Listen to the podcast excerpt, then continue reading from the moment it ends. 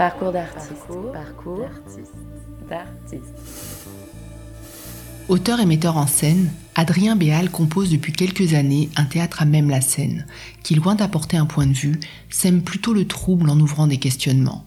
Le plateau devient chez lui le lieu de mise en tension de situations, souvent tirées du quotidien, qui montrent les rapports de l'individu au groupe, la famille, l'école, le milieu du travail, la société, et plus largement les rapports de l'individu au monde.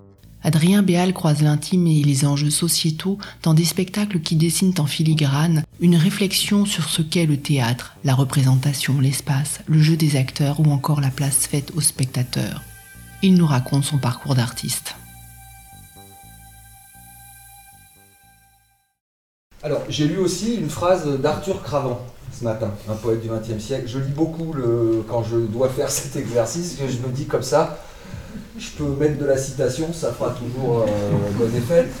Et donc il dit le, il est plus méritoire de découvrir le mystère en pleine lumière que dans l'ombre. Bon, alors bah ça, moi je trouve que ça nous va très bien. Franchement, ça nous va très bien, parce que ça s'appelle les pièces manquantes, et je sens bien que dans le manque, euh, Enfin, le manque est réputé pour receler, euh, comment dire, euh, la vérité, enfin quelque chose d'une grande nécessité. Alors nous, c'est pas du tout notre vision des choses. Nous, il manque des choses, mais elles sont pas nécessaires en fait. je veux dire, ce qui manque, ça manque et bah, euh, tant pis. Je veux dire. Enfin, vous prenez pas la tête avec ce qui manque. Hein. Je veux dire, ce qui est important, c'est ce qui est là. Alors pour l'instant, il n'y a rien, mais ça va venir. Bonjour Adrien Bial. Vous avez étudié le théâtre à l'Université Paris 3, mais avant cela, comment le théâtre est-il entré dans votre vie? Comment s'est-il imposé comme une destinée? Je viens pas du tout d'un milieu où on fait du théâtre ni où on va voir du théâtre. J'ai vraiment découvert ça à l'adolescence euh, comme plein de gens et c'était, euh, j'habitais en région parisienne dans les Yvelines autour de 50 ans en Yvelines et dans cet endroit-là, dans ce, coin-là, il y a une pratique qui est très développée ou qui était très développée, c'est le match d'improvisation. Et donc quand j'avais 12 ans, je me suis retrouvé un peu par hasard euh, dans un atelier euh, de match d'impro, mais qui était particulier parce que, à la différence des autres ateliers euh, qui environnants dans les villes environnantes, en plus du match d'impro, il y avait tout un engagement parce que c'est un atelier municipal qui devenait association, qui était pris en charge par des gens très jeunes. Moi j'avais 12 ans et c'était pris en charge par des gens qui avaient 18, 19 ans et euh, qui m'ont fait découvrir, euh, en même temps qu'ils le découvraient eux-mêmes, euh, tout un tas de spectacles parce qu'on allait au théâtre, on allait faire des stages à Bussan, on faisait des films, on lisait des pièces, etc. Donc c'était très vaste. Donc c'est comme ça que ça a commencé. Et après, il a fallu que je mette du théâtre partout où c'était possible. Donc quand je suis arrivé au lycée, je me, suis inscrit dans un lycée où c'était possible de faire l'option théâtre, etc. etc. Jusqu'à l'université, où vous rencontrez Bernard Grosjean, votre professeur, qui est aussi directeur de la compagnie Entrée de jeu, que vous intégrez comme comédien en 2004. Alors cette compagnie est particulière puisqu'elle se donne vocation euh, à jouer euh, et à débattre en tout lieu, c'est-à-dire des lycées, des foyers, des prisons, en répondant à des commandes sociales d'organismes ou d'associations. Ce compagnonnage dure dix ans. Euh, quelle trace a-t-il laissé en vous? La compagnie Entrée de jeu, c'est l'endroit où j'ai pratiqué le théâtre de façon intensive, puisque pendant dix ans, euh, j'ai travaillé avec cette compagnie, et ça veut dire que je jouais dans différents endroits, dans des lycées, etc., comme vous le disiez, et euh, à raison de... 2, 3, 4, 5, 8 représentations par semaine. Donc c'était une pratique d'acteur très particulière, pas du tout exhaustive, mais en tout cas euh, réelle. C'était une pratique qui engageait l'improvisation, puisqu'il s'agit d'improviser avec des non-acteurs, avec des spectateurs qui viennent sur scène et on remet en jeu une situation problématique. Et aussi, euh, je pense que je suis vraiment marqué par quelque chose du rapport à l'écriture, du rapport au public, une certaine manière de mettre en perspective une situation. Je pense que c'est des choses qui font vraiment partie de, ma manière de travailler aujourd'hui, même si je l'utilise avec mes, propres projets, donc le, but est autre mais je crois que je suis vraiment nourri de ça. C'est aussi un engagement du théâtre au cœur de la société, au cœur de la vie des gens, puisque là, on va chercher euh, des spectateurs euh, qui n'ont pas forcément fait la démarche euh, comme d'autres d'aller acheter leurs billets, etc. Donc on s'adresse aussi à une autre population et on rentre au cœur de la vie. Oui, c'est nous qui allons à eux, puisqu'on va dans leur endroit. Et aussi, euh, il y a quelque chose de très fort pour moi dans cette compagnie. C'est les gens qui en font partie. C'est-à-dire qu'on était, à l'époque où moi j'ai travaillé, on était très nombreux. On était entre 30 et 40 comédiens, avec tous des histoires très différentes, des parcours très différents, des rapports au théâtre très différents. Et le fait de se retrouver avec ces gens si différents de moi, dans des endroits... Euh, que je n'aurais pas euh, visité, disons, sans ça. C'est des expériences d'altérité euh, permanentes, disons. Et c'est quelque part, ça, paradoxalement, ça donne un rapport à la représentation théâtrale euh, assez doux, en fait. Parallèlement, en 2003, vous participez à la création de la compagnie Lavomatique et vous mettez en scène Dissident, il va sans dire, une pièce de Michel Vinavert. Donc c'est créé aussi à l'Université Paris 3. donc il y a cette expérience d'acteur que vous menez avec la compagnie Entrée de jeu. Et vous passez à la mise en scène. Comment s'est fait ce passage, ce désir euh, de diriger la représentation? En fait, on pourrait dire que ça s'est fait dans l'autre sens. C'est-à-dire que 2004, c'est l'année où j'ai commencé à travailler à entrée de jeu. Donc j'avais plutôt derrière la tête depuis longtemps, depuis le lycée déjà, l'idée de faire de la mise en scène. Mais je ne savais pas exactement en quoi ça consistait puisque je l'avais jamais fait. Donc j'avais cette idée et la première mise en scène que j'ai faite, c'était Dissident, il va sans dire, sur invitation finalement euh, de deux acteurs dont l'un était à la fac avec moi qui depuis est devenu metteur en scène, qui s'appelle David Farjon. Ils avaient ce projet de mettre en scène cette pièce pour deux acteurs et ils m'ont proposé de la mettre en scène puisque lui savait que c'était une idée qui m'intéressait. Finalement, ma pratique d'acteur, elle n'était pas du tout euh, anticipée. C'est vraiment l'invitation de Bernard Grosjean. Je pratiquais le théâtre, mais j'avais pas l'idée de devenir acteur. Qu'est-ce que c'était que cette idée de, devenir metteur en scène? Qu'est-ce qui vous intéressait euh, dans cette place au, sein de l'équipe théâtrale? Dès l'adolescence, euh, cette association de matchs d'impro à Voisin-le-Bretonneux dans les Yvelines, etc., euh, j'ai toujours pris la place ou pris une place qu'on me donnait, je ne sais pas, mais en tout cas occupé une place qui était une place, disons, de porteur du projet, de réunir des gens, etc. Donc je pense qu'il y a quelque chose aussi simple que ça, en fait. Et euh, ensuite, petit à petit, je pense que j'ai vraiment fait un apprentissage euh, du théâtre par une pratique de spectateur. Il y a sans doute quelque chose qui a à voir avec ça, réunir des gens et exercer le regard, sans doute et le partager. Et vous créez donc euh, la compagnie du théâtre déplié en 2007 pour mener votre, vos propres projets, euh, dont la mise en scène du Canard sauvage d'Ibsen en 2009. Euh, pourquoi vous êtes-vous plongé dans cette pièce du répertoire qui date de la fin du 19e siècle, 1884 pour être exact, alors que vous n'aviez et vous n'avez monté depuis que du théâtre contemporain? J'étais à l'université Paris 3. À un moment, j'ai découvert cette pièce d'Ibsen. Pas l'auteur Ibsen en général, mais cette pièce-là. Et je, pense que j'ai été vraiment bouleversé par cette pièce, sans savoir euh, ce que ça voudrait dire de la mettre en scène, mais j'ai eu envie en tout cas de faire cette expérience-là. C'est sans doute que le rapport à la vérité, sans doute que cette construction autour d'un enfant sacrifié, etc., c'est des choses qui m'ont touché sans que je sache exactement me formuler pourquoi.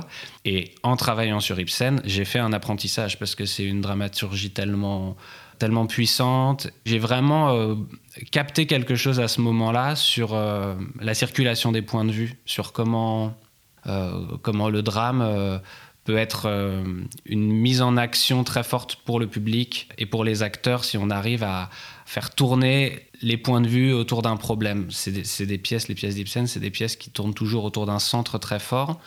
Ça m'a aidé de voir ça, de comprendre ça, de cheminer avec ça, et petit à petit de voir aussi la différence entre ce dont j'ai besoin de ma place de spectateur en tant que metteur en scène et ce dont l'acteur a besoin. Je pense que c'est des choses que j'ai pas du tout résolues avec ce spectacle, mais que j'ai identifiées plus clairement avec ce spectacle. C'est une pièce en effet assez matricielle, on le verra sur euh, votre démarche euh, d'écriture. Alors justement, vous passez à l'écriture euh, très rapidement puisque avec Il est trop tôt pour prendre des résolutions définitives en 2011, eh bien vous passez à l'acte d'écrire à partir d'une pièce de Pasolini, Affabulation. Comment s'est opéré ce, passage à l'écriture? Le passage à l'écriture pour moi, il est très problématique, il n'est pas du tout tranquille et pas du tout revendiqués. Les premiers spectacles dont on parle là, c'est des spectacles qui se sont faits de façon extrêmement confidentielle, avec des moyens très réduits, etc. Et il y a un théâtre qui suivait mon travail, qui était le théâtre de Vanves quand j'ai présenté Le Canard Sauvage là-bas, c'était déjà le troisième spectacle que je présentais au théâtre de Vanves. Et ça correspondait à un moment où euh, le directeur du théâtre de Vanves de l'époque, José Alfaroba, a invité à beaucoup de gens de ma génération que je ne connaissais pas. Et le fait de, de côtoyer toutes ces personnes-là, de travailler avec certains des acteurs, notamment Arthur Igual, qui jouait dans Le Canard Sauvage, il y a eu euh, sans doute besoin de, d'essayer autre chose que de mettre en scène un texte. Et avec Arthur Igual, auprès de qui je pense j'ai appris, on a, je lui ai proposé, disons, de tenter une expérience euh, de travail à partir d'improvisation, de prendre pour point de départ un texte sur la question de l'héritage et de la transmission, on pourrait dire, pour le dire très vite, et de ne pas monter le texte, de se dire on a un texte et on ne le monte pas et on voit ce qu'on fait, mais on ne prend pas la place de l'auteur pour autant. Voilà. Si je, si je veux résumer, je peux dire que à ce moment-là, c'était important pour moi à la fois de me défaire de l'auteur, mais de ne pas prendre sa place. Donc, il fallait voir ce qui sort de ça. Dans cette euh, pièce, Adrien Béal, mais comme dans la suivante, euh, Pas de Bème, que vous allez euh, créer en 2014 à partir d'un texte, un roman de Vinavert, L'Objecteur, vous posez effectivement la question de qu'est-ce qu'être auteur aujourd'hui. Alors si je vous la pose là maintenant, comment est-ce que vous y répondez? Je crois que je décide pas d'être auteur et que j'ai pas besoin de décider d'être auteur. J'ai pas besoin de me dire que ça vient de moi. Et d'ailleurs, j'organise beaucoup les choses pour que ça vienne pas exclusivement de moi, mais plutôt que ce qui est généré par le travail théâtral, ce soit le fruit d'un travail collectif partagé avec les acteurs. Par contre, euh, là où je peux revendiquer quelque chose, c'est à l'endroit de l'écriture. Dans le sens où on travaille une écriture comme on travaille un langage, comme on travaille une forme, que ça, ça s'exerce, que ça se cherche, et qu'on cherche une forme, et qu'on cherche la forme d'un théâtre, euh, mais que tout ça, on peut le faire en faisant des spectacles, mais que on peut décider que ça, cet exercice-là, il est plus important que de produire des œuvres c'est ce qui permet, avec les acteurs avec lesquels je travaille aujourd'hui, par exemple, de faire qu'on a un projet commun. Parce que le travail de l'acteur, c'est un travail qui est remis sans cesse en jeu. Chaque soir, chaque jour de répétition, c'est un travail qui, qui, ne se capte pas, qui ne passe que par l'exercice. Et ma manière de travailler l'écriture, elle a ça de commun avec le travail des acteurs. Être auteur, c'est aussi affirmer un point de vue sur le monde, c'est aussi dessiner euh, une vision qui est forcément d'une certaine façon restrictif par rapport à la complexité du réel. Et on sent que dans votre questionnement sur qu'est-ce qu'être auteur aujourd'hui, il y a aussi cette euh, interrogation sur la façon dont on peut essayer de restituer quelque chose de cette complexité sans la réduire, sans la schématiser, parce que euh, on amenuit la pensée. Oui, c'est très concret pour moi ça. C'est-à-dire que je sens que je résiste à l'idée euh, d'affirmer euh, quelque chose qui aurait à voir avec de l'opinion, ça c'est sûr. Dès que je me sens trop près du débat d'actualité, par exemple, je ne suis pas à l'aise parce que j'ai l'impression que tout positionnement réduit la complexité euh, de la situation. Et donc, euh, on peut tout à fait être actif, disons, dans la pensée, et dans une pensée partagée avec d'autres gens et avec le monde, sans émettre un point de vue. Et là où je trouve mon endroit dans la représentation théâtrale, c'est que j'ai l'impression que c'est un endroit où il est possible et où il est même juste de faire l'expérience de points de vue changeants, de points de vue qui s'affinent, de points de vue qui se modifient, et que c'est un lieu de mise en jeu de subjectivité, de logique de pensée, plus que d'affirmation, disons de logiques de pensée qui vont aussi euh, mettre en jeu le, tiraillement que peut connaître un individu euh, quand il est face à une situation, parce que on peut avoir des réponses qui s'imposent d'emblée, mais très souvent euh, l'humain hésite, il est dans ce, dans ce tâtonnement parce que les situations appellent les sentiments partagés, peuvent appeler aussi une opposition entre, je dirais, ce que nous dit l'esprit et ce que nous dit le cœur. C'est ça que vous essayez d'attraper? Oui, je crois qu'il y a vraiment quelque chose de cet ordre-là, de l'hésitation, de la pensée en train d'avoir lieu, de l'écart entre soi et les paroles qu'on prononce, et des dilemmes. Et petit à petit, au fil du travail, d'élargir les paramètres qui rentrent en jeu c'est-à-dire qu'on pourrait dire que le, point le plus serré, ce serait de dire que quelqu'un euh, hésite entre oui et non quand une question lui est posée. Et on essaye d'élargir pour rendre actif le fait que dans ces moments-là, il y a la possibilité d'un rapport à l'histoire, d'un rapport à des énoncés scientifiques, d'un rapport à des énoncés historiques, d'un rapport à son corps, au corps de l'autre, au contexte euh, ambiant, etc., etc. Et que tout ça, c'est du vivant, disons. Voilà, c'est du vivant et donc ça se dérobe en permanence à, à nous quand on essaye de le cadrer. Adrien Biel, si on regarde euh, vos créations, elles obéissent à certains cycles, des cycles qui vont par trois. Vous avez commencé donc à vous intéresser à la question de l'héritage avec le canard sauvage d'Ibsen, avec euh, Il est trop tôt pour prendre des résolutions définitives, Visite au père euh, de Roland Schimmelfenich, et puis ensuite c'est la question de l'individu du monde, avec Pas de Bème, dont on a parlé il y a un instant d'après Michel Vinavert.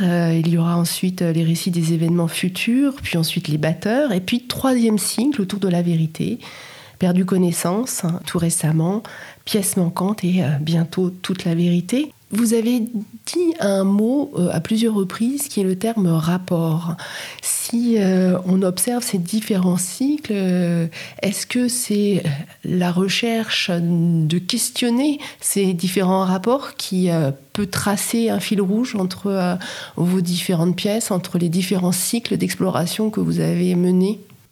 Le rapport, en tout cas, pour moi, c'est une question de théâtre c'est pour ça que ça peut être commun à ces différents, ces différents moments de travail, à ces différents spectacles. S'il fallait remplacer le mot théâtre par un autre mot, on pourrait remplacer par ce mot-là, rapport ou écart. On parle de jeu avec les acteurs et on parle de jeu euh, pas seulement euh, dans l'idée du jeu de l'acteur ou de la transformation ou de l'amusement, mais aussi dans l'idée du jeu comme un écart, comme le jeu qu'il peut y avoir entre avec une porte par exemple, ou entre un meuble et son tiroir. C'est ce petit écart-là en fait. Et se dire que c'est à cet endroit-là que ça bouge et que cet endroit-là, il est, il est invisible. C'est ça c'est là-dessus qu'on essaye de travailler. C'est-à-dire que deux personnes se parlent, ou alors une personne parle et l'autre écoute. Et ce qui m'intéresse, c'est, ce c'est cet écart entre les deux. On pourrait dire déjà que pour qu'il y ait de l'écart, il faut qu'il y ait de la place, il faut qu'il y ait du vide, il faut qu'il y ait de l'espace. Euh, il ne faut pas que ce que reçoit le spectateur, ce soit une expérience complètement pleine, remplie. Il ne faut pas que le spectateur soit rassasié. Il faut qu'il ait de la place pour lui, de la place pour penser, de la place pour prendre du recul. Donc ça veut dire par exemple que euh, l'acteur, c'est l'autre, et donc l'autre nous échappe. Par exemple, le travail que je fais avec les acteurs, c'est un travail qui leur euh, demande de garder une part de mystère, mais même une part de mystère vis-à-vis d'eux-mêmes, on pourrait dire. On travaille jamais à camper des personnages, on se dit jamais que l'acteur pourra jouer s'il sait exactement qui il est, ou s'il sait pourquoi il a fait telle ou telle chose, pourquoi il dit telle chose. Au contraire, il y a des choses qui lui échappent, il y a des choses qui échappent à la situation, il y a des choses qui échappent aux interlocuteurs, et c'est ça qui crée des espaces, qui crée des écarts. C'est d'observer en fait les rapports comme des phénomènes si on sait exactement ce qu'on veut raconter avec une situation qu'on écrit, à ce moment-là, on démontre quelque chose. Peut-être que pour qu'il y ait du rapport et qu'il y ait de l'écart, il faut toujours qu'il y ait de la question. Voilà, donc ça veut dire qu'il faut très sincèrement ne pas savoir. Et donc pour très sincèrement ne pas savoir, il faut choisir des situations qui nous mettent nous-mêmes, nous-mêmes qui écrivons, en situation de ne pas savoir. Donc, il faut faire des choix. Euh, moi, quand j'ai un avis sur un sujet, c'est pas la peine que j'en fasse un spectacle. Enfin. C'est ce qui vous motive dans le choix des thématiques que vous allez traiter, au-delà des cycles euh, qui composent les grandes interrogations euh, dans votre œuvre? Oui, c'est là où j'ai une sensation personnelle de vertige et où j'ai l'intuition, où j'émets l'hypothèse que cette sensation de vertige, elle, est, elle peut être partagée par des gens qui vivent au même moment que moi, des gens de mon époque. oui. Vous avez parlé du point de vue, qui est euh, une question qui se rapporte beaucoup au spectateur, puisque ce qu'on va lui proposer, euh, c'est des points de vue. Il va lui-même avoir un point de vue. Comment définiriez-vous son rôle dans les spectacles que vous proposez? Peut-être le spectateur, c'est celui qui écoute avant d'agir. Donc c'est celui qui, justement, est dans ce moment... Euh, où l'action est suspendue, le temps de faire le point, ou de tenter de faire le point avec soi-même, avec ce qu'on entend, avec ce qu'on comprend d'une situation, avec les émotions par lesquelles on est traversé, et qu'ensuite on agira, c'est-à-dire qu'on répondra, ou qu'on fera un geste, ou qu'on décidera de se taire. Aussi, j'ajoute que le spectateur, ce n'est pas juste le spectateur qui est assis dans son siège de théâtre. C'est-à-dire que pour moi, il y a tout le temps, on est tout le temps, tous, tous les membres de la représentation théâtrale, donc chaque spectateur dans la salle, mais aussi chaque acteur, on est tous à un moment en situation d'être spectateur. C'est-à-dire que un acteur qui ne parle pas, c'est un acteur qui est spectateur de l'autre acteur. Et donc, spectateur, c'est pas un métier, c'est pas une situation définitive ou une fonction définitive, c'est une fonction qui nous traverse tous dans nos vies sociales. Et ça a lieu de façon très organisée dans une salle de théâtre, mais en fait, c'est omniprésent dans nos, dans nos moments de vie. Et l'idée, c'est de garder ça ce rapport-là au spectateur, cette idée-là du spectateur. Une autre particularité euh, dans votre approche de, la scène, c'est que euh, ce, spectateur, vous euh, essayez aussi d'écrire dans ce qui ne montre pas, c'est-à-dire il y a une partie du spectacle qui s'écrit toujours dans l'imaginaire du spectateur, à cet endroit d'intimité ou plutôt qui est à la croisée de l'intimité et de, du social, puisque notre imaginaire n'est jamais libéré de la société dans laquelle, dans laquelle on vit. Donc c'est vraiment aussi ça que, euh, me semble-t-il, vous essayez euh, d'attraper euh, dans, dans vos spectacles. Notre manière de rendre ça possible, je dirais, c'est non pas de lui cacher des choses qu'on saurait, c'est très important pour moi ça, et c'est quelque chose de très concret pour les acteurs aussi ça a des résonances dans tout le travail. On ne construit pas les pièces en se disant pour laisser de la place au spectateur et à son imaginaire, ça on ne va pas le dire, ça on va le cacher, etc. En fait, ce qu'on fait, c'est que là où il y a des espaces pour le spectateur, il y a des espaces pour nous aussi. C'est-à-dire que c'est tout à fait possible pour moi, et moi je suis très à l'aise avec ça. Je n'ai pas besoin de savoir la fin de l'histoire, et donc si je ne la dis pas, ce n'est pas que je la cache, que j'en ai eu besoin pour inventer l'histoire et qu'ensuite je la, je la retranche pour la confisquer au spectateur, c'est que vraiment je ne la sais pas. Et les acteurs sont dans la même situation. Il est beaucoup euh, demandé au théâtre d'être un lieu du commun, où le commun se fait. Moi, j'ai toujours la sensation qu'on n'a jamais rien de plus en commun, où on n'a jamais autant de choses en commun que ce qu'on ne sait pas ensemble. On ne sait jamais tous exactement la même chose. Par contre, il y a des choses que collectivement, on ne sait pas. Vous partez de situations euh, très concrètes. par exemple, dans euh, Le Pas de Bême, qui est créé euh, d'après le roman de Michel Vinavert, L'Objecteur. Bon, c'est un lycéen qui pourrait paraître sans histoire et qui rend systématiquement des copies blanches. Et donc, ce comportement va intriguer. Et donc, dans, les spectacles, il y a cette idée que une situation assez banale, une situation concrète. Euh, si on prend un autre, un autre spectacle, c'est euh, le retour d'un personnage au sein d'une famille qui tout d'un coup va déclencher euh, des tas de questionnements. Donc on, est dans des actions assez concrètes, assez, assez simples de, la vie quotidienne et c'est ça qui va ouvrir une faille. Sans doute par familiarité ou par aisance, c'est plutôt vers ça que je me tourne, vers des situations très simples mais aussi euh, sans doute parce que euh, il y a des zones sur lesquelles je n'arrive pas à tricher avec les acteurs. Je n'arrive pas à faire croire, à me faire croire ou à, faire en sorte que l'acteur euh, se fasse croire à lui-même qu'il lui arrive des choses qui ne peuvent pas lui arriver. Je ne sais pas comment dire. Il y a un, il y a un rapport d'échelle. J'ai l'impression que la représentation théâtrale induit une certaine échelle. Je n'arrive pas à travailler en dehors de cette échelle-là. Et cette échelle-là, c'est par exemple des gestes qui peuvent être produits sur un plateau. Donc c'est possible de faire venir quelqu'un, de faire rentrer quelqu'un, par exemple. Le fils qui revient après des années d'absence, en fait, sur le plateau de théâtre, c'est une entrée. C'est concret, en fait. Le, lycéen qui n'écrit pas, justement, ça m'intéressait de, voir ce que c'est qu'une non-action. Comment on fait pour faire action à partir d'une non-action. Mais c'est toujours une échelle qui est euh, attrapable. Dans la façon dont vous travaillez, euh, donc vous partez de, ces questionnements qui peuvent vous venir euh, bah, de ce que vous vivez dans la société tous les jours, euh, de ce que vous lisez beaucoup. et puis, il y a ce passage au, plateau, puisque maintenant vous travaillez, vous écrivez à partir du plateau. comment ça se passe concrètement Vous avez vos acteurs qui sont, qui sont là?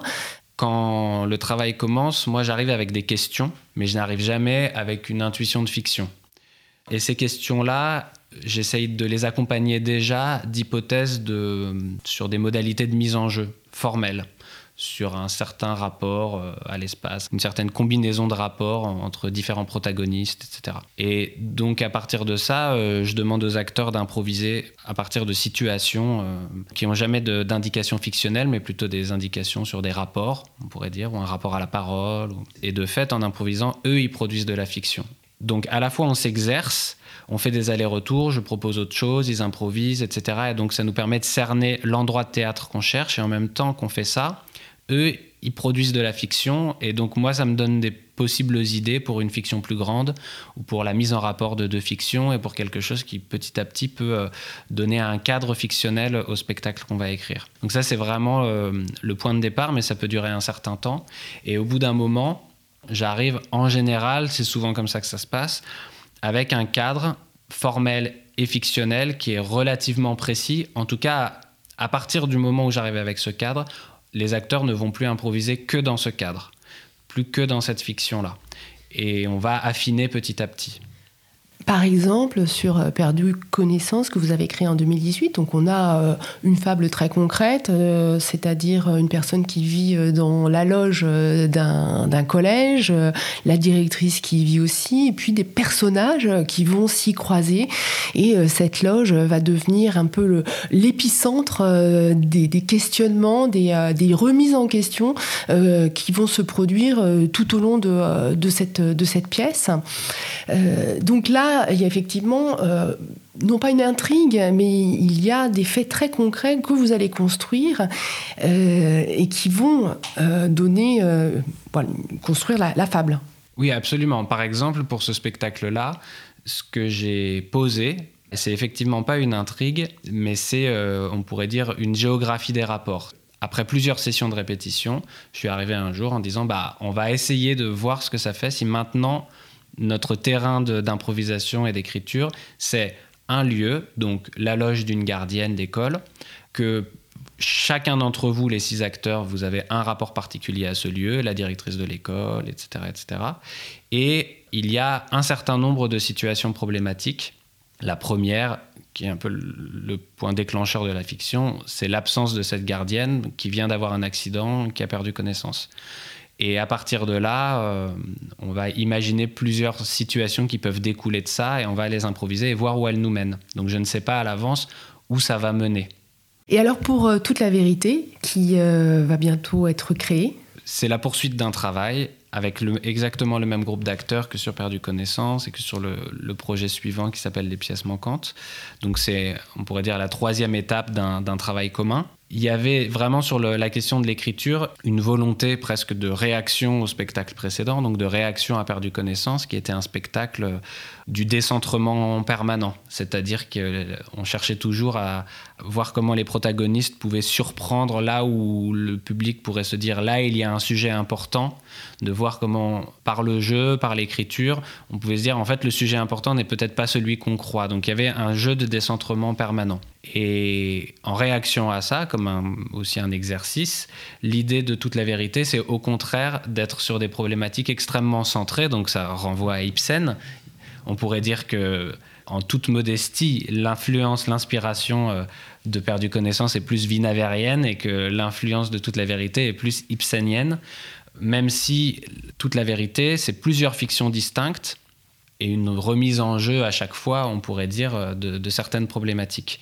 On a un outil très fort qui, aura guidé vraiment l'écriture de ce spectacle, c'est les théories que développe Michel Foucault dans ses livres sur la sexualité, les, théories sur l'aveu, sur la mécanique de l'aveu comme une mécanique de production de vérité. Et il nous a semblé que c'était une mécanique problématique, passionnante à questionner et passionnante à questionner au théâtre.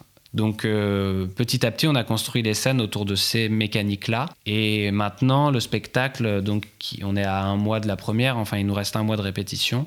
Euh, pour l'instant, aucune scène n'est finie dans son écriture, mais il y a un projet d'écriture de chaque scène qui tourne toutes ces différentes fictions autour des cinq sens physiologiques comme une espèce d'angle de regard, de point de vue sur une situation singulière. Donc ce que je veux, c'est qu'on écrive des situations les plus singulières possibles, les moins archétypales possibles, et de voir ce que c'est à partir d'une situation très singulière, donc une situation qui nous échappe, de voir comment les, les protagonistes et les spectateurs cherchent leur grille de lecture, leur clé pour se situer par rapport à ces situations singulières. Adrien Béal, vous avez cité euh, Michel Foucault, la volonté de savoir qui euh, donc euh, innerve cette création toute la vérité. Très souvent, dans les créations que vous avez faites, vous citez des penseurs. C'était Jacques Rancière pour Perdu connaissance, c'était Gunther Anders sur les récits des événements futurs, qui était aussi une réflexion sur notre rapport à la, à la catastrophe. Cette nourriture est essentielle pour vous pour penser votre geste de théâtre? En ce moment, oui, peut-être que ça changera. Après avoir euh, étudié à l'université et avoir eu comme, euh, comme source d'apprentissage principal des textes de théâtre, finalement, des pièces de théâtre, sans trop savoir pourquoi, euh, je me suis tourné vers ça. Je les considère vraiment comme des aides à penser. L'idée, c'est jamais que le spectacle expose la pensée d'un philosophe, mais c'est vraiment des textes qui nous aident à penser, dans lesquels on trouve une manière de regarder des phénomènes qui nous entourent, et on trouve des outils possibles qui sont cachés, hein, mais qu'on arrive à, déceler, pour problématiser la question du plateau, du théâtre. Moi, je fais ça de façon très empirique, parce que j'ai pas du tout de bagage ou de ou d'habitude, disons, euh, de ce type de lecture. Donc à chaque fois, euh, je pars de zéro et, et j'y passe beaucoup de temps. Et ce temps-là de lecture euh, laborieux, c'est aussi un temps de dépôt, de maturation, etc. Donc ça va bien avec mon rythme en fait. On sent dans votre démarche, Adrien Biel, qu'il y a toujours euh, la mise en lien d'une question euh, très ancrée dans la société, dans ce que nous vivons, dans l'humain, et puis une question qui a trait à la représentation théâtrale, qui peut paraître parfois même formelle. Or, quand on voit vos spectacles, c'est absolument pas formel. Euh, on est vraiment dans un exercice de communication avec ce qui se passe sur le plateau. On est mis en action, mais dans votre démarche, il y a cet enjeu de lien entre la représentation théâtrale questionnée jusqu'en ses composantes. Est-ce que c'est un moteur de création pour vous? Oui, c'est absolument un moteur de création. C'est hum, presque éthique. Enfin, je ne peux pas envisager euh, de fabriquer des spectacles qui vont ensuite euh, être joués devant des gens sans interroger l'outil. Euh, ça me semble compliqué. Pourquoi c'est éthique? C'est difficile à dire. Je pense que j'ai personnellement un, un drôle de rapport à la parole puisque le théâtre, et en tout cas le théâtre que je fais passe par la parole, je me sens toujours très euh, précautionneux euh, avec ça. Je ne pourrais pas en faire un simple outil. C'est toujours compliqué et problématique pour moi la parole. Et ensuite, peut-être qu'il y a une autre chose, une autre raison, c'est si j'étais dans une activité artistique solitaire, peut-être que ce serait différent, que je pourrais, j'aurais moins besoin de me formuler les choses ou de, les penser. Euh, mais je travaille avec des gens et pour travailler avec des gens, il faut qu'on se parle, il faut qu'on se comprenne, il faut qu'on mette au milieu entre nous des idées, des outils théoriques euh, dont chacun peut s'emparer, que chacun peut nourrir. Je ne vois pas comment faire autrement. Je ne vois pas comment être en relation avec les gens avec qui je travaille sans, sans qu'on essaye de le penser, de le formuler, etc. Et donc, je ne peux pas travailler avec un acteur sans m'interroger sur ce que c'est qu'être à ma place et ce que c'est qu'être à sa place. On a souvent cette vision du théâtre comme euh, monde.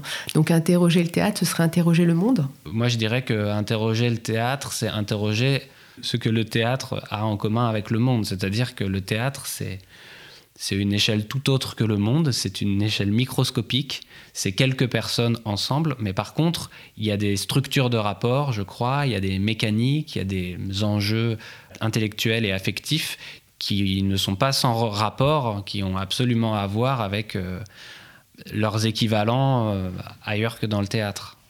Il y a aussi des sujets que vous avez choisis qui ont une forte euh, importance euh, politique. On a parlé de la catastrophe, notre rapport à la catastrophe, notre rapport à l'écologie, notre rapport à la sexualité, qui est à la fois hautement intime et hautement social, puisque le lieu de tous les interdits dans toutes les sociétés. Euh, donc cette emprise avec euh, le monde dans lequel nous vivons, c'est une exigence éthique aussi pour vous? Je le revendique pas comme ça, mais c'est peut-être une manière de réagir en tout cas, c'est-à-dire que sur la question de la catastrophe ou sur la question de la sexualité, qui sont aussi des questions qui, en tout cas moi d'où je suis, me traversent intimement. C'est pas juste, je suis pas juste euh, spectateur de ces questions-là quand elles sont à l'œuvre euh, dans mon environnement. Elles me, elles m'occupent, disons. Euh, mais c'est aussi une manière de, de les attraper, de les travailler ces questions-là. On pourrait dire grâce au théâtre. Enfin, pour moi, le théâtre c'est mon outil pour penser, pour me situer, etc puisqu'il faut bien faire quelque chose de ces questions dans la vie, ben autant euh, les travailler quoi par le théâtre. Mais ça me donne la perspective nécessaire. Dans toute la vérité, Adrien Béal, vous abordez donc euh, cette question de l'aveu, du statut de la parole, dont on sent bien que euh, c'est au cœur de vos, de vos réflexions, à la fois en tant que citoyen, en tant qu'artiste. Pourquoi vous sentez cette nécessité, je dirais maintenant, puisque on a profusion de paroles euh, et on en a encore eu plus euh, que d'habitude au moment du confinement. Je ne peux pas répondre par un diagnostic général de la situation, justement, mais euh, simplement par une sensation depuis l'endroit où je suis. Oui, j'ai absolument une sensation de profusion et la sensation aussi que, en tant que spectateur, j'ai parfois la sensation, une sensation en tout cas qui moi me gêne, me dérange, ne me va pas, d'une confusion entre euh, la nature de discours, la nature d'énoncé qui circule euh, bah, par la presse, par les informations, par tout un tas de médias, et la nature de, d'énoncé et de discours qui circule par le théâtre. Pour moi, c'est très important de distinguer ça, de reproblématiser la parole. Je dirais pour moi que je ne peux pas utiliser le théâtre comme une tribune, puisqu'il n'y a rien de mieux qu'une tribune pour faire tribune, enfin, et que s'il y a le théâtre, c'est pour faire autre chose. C'est absolument incomplet le théâtre, en fait, mais c'est particulier, et donc c'est s'attacher à cette particularité-là. Je suis absolument euh, désarçonné par la vitesse à laquelle... Euh, les discours sont produits et à quel point les discours euh, nous agissent en fait et à quel point par exemple puisque vous parliez de la période de crise sanitaire qu'on traverse là en un an c'est incroyable à quel point euh, on a eu à, entendre des énoncés contradictoires et à quel point euh, on a eu à s'y adapter et parfois à quel point on s'y est adapté. Ça moi ça, me, ça me fait peur donc c'est une invitation à réfléchir à ce qu'on entend, à réfléchir à ce que l'on peut considérer comme euh, la vérité. C'est assez salvateur, assez démocratique au fond. Oui, oui peut-être que c'est démocratique et c'est incomplet. Mais disons que l'idée c'est d'être le plus juste possible avec l'expérience précise qu'on vit à chaque fois qu'on en vit une. Et celle du théâtre en est une particulière. Merci beaucoup Adrien Béal.